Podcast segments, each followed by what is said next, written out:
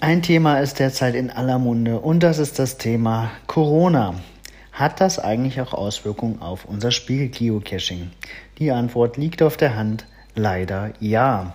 Am Wochenende gab es das Mega-Event in Bonn. Da wurde im Event-Listing ein Hinweis auf regelmäßiges Händewaschen und Allgemeinhygiene gegeben. Sehr sinnvoll bei einer Großveranstaltung generell. Ähm, dieses, dieser Hinweis wurde jetzt auch in einige kleine, ich sage mal normale Stammtisch- und Wald- und Wiesen-Events übernommen. Ähm, kann man sich natürlich fragen, muss das sein oder bietet der gesunde Menschenverstand, dass man sich sowieso die Hände wäscht?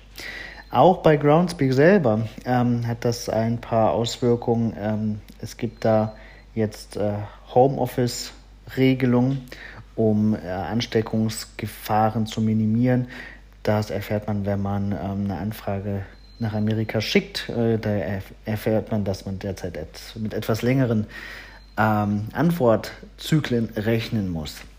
Ja, ich finde die Panik ehrlich gesagt ähm, deplatziert.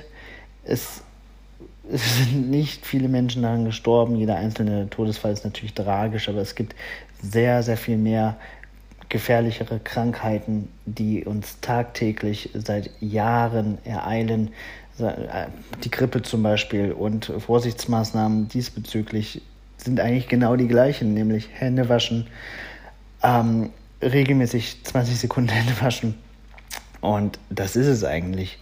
Und ich weiß nicht, warum es derzeit so notwendig und dringend ist, da, dass man da so in Panik verfällt. Gibt es keine Notwendigkeit für. Also lasst euch nicht verunsichern, geht weiter geocachen, geht auf Events, wascht euch die Hände, dann kann nichts passieren. Habt einen schönen Tag, schönes Wochenende, bis bald im Wald.